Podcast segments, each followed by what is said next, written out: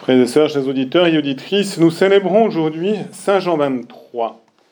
Pour les plus anciens, ils se souviennent encore très nettement de ce beau sourire, ce bon visage de cet homme qui a été un bon pasteur pour l'Église universelle qui, après de multiples apostolats, est devenu le successeur de Pierre.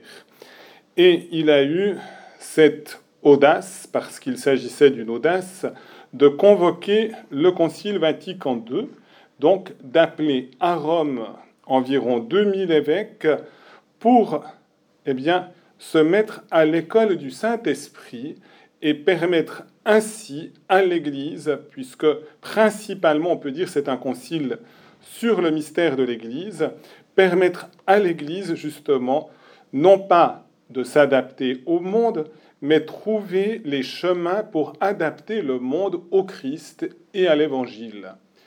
Et Saint Jean 23 était un homme profondément libre, mais de la liberté que nous voyons justement dans les textes de la liturgie d'aujourd'hui. Donc une liberté dans l'Esprit Saint, pas une liberté pour faire ce que l'on veut, ou d'une certaine manière ce que l'on veut, dans le fait de vouloir toujours la volonté de Dieu.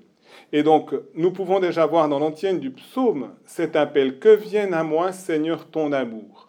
C'est cet amour du Seigneur qui est venu d'abord dans le cœur de Saint Jean 23. Et c'est ce même amour qui fait qu'il a voulu que les hommes, les femmes, tout le peuple de Dieu, même toute l'humanité puisse découvrir en Jésus celui qui est capable de libérer le cœur. C'est ce que disait aussi Saint Paul. C'est pour que nous soyons libres que le Christ nous a libérés. Et le Christ nous a libérés par les abaissements de sa passion, par le don de sa vie, par sa mort et sa résurrection. Il a voulu justement que le joug de l'esclavage du péché ne pèse plus sur nous, sur nos épaules, sur notre cœur, mais que nous puissions véritablement en être libérés. Et de ce fait, eh bien, d'avoir une foi vive au Christ Jésus, c'est-à-dire une foi pleine d'espérance, pleine de charité. Et en effet, Saint Paul disait encore, ce que nous devons désirer, ce à quoi nous devons aspirer, c'est la foi qui agit par la charité. Jésus lui-même, dans son dialogue difficile avec ce pharisien, eh soulignait également la nécessité d'être intégralement purifié, non seulement dans les apparences extérieures, mais d'abord dans notre intérieur. Et seul le Saint-Esprit peut rejoindre cet intérieur. Il nous rejoint dans notre intérieur aussi en utilisant cet instrument délicat, merveilleux qu'est l'humanité du Christ, qui est son sacré cœur, pour que de ce cœur soient déversés dans nos cœurs, dans le cœur de l'humanité, les trésors d'amour du Père dans le Fils, par le Fils et dans l'Esprit Saint.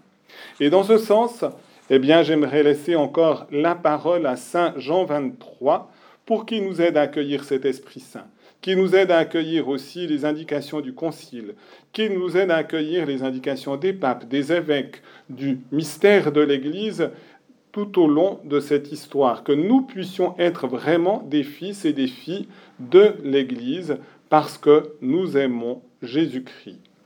Et par conséquent, que nous aimons aussi sa mère, la Vierge Marie.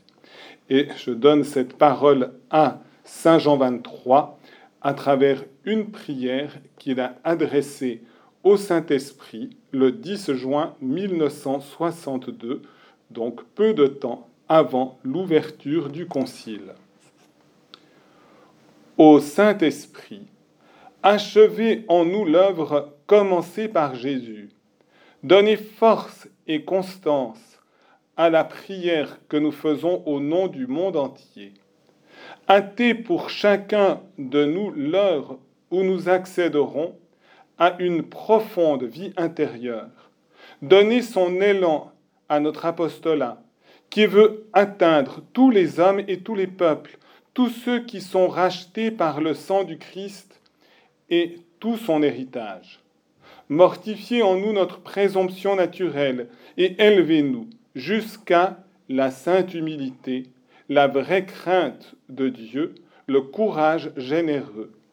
Qu'aucune attache terrestre ne nous empêche de faire honneur à notre vocation, qu'aucun intérêt par lâcheté de notre part ne lèse les exigences de la justice, qu'aucun calcul ne réduise l'immensité de la charité aux étroitesses de nos petits égoïsmes.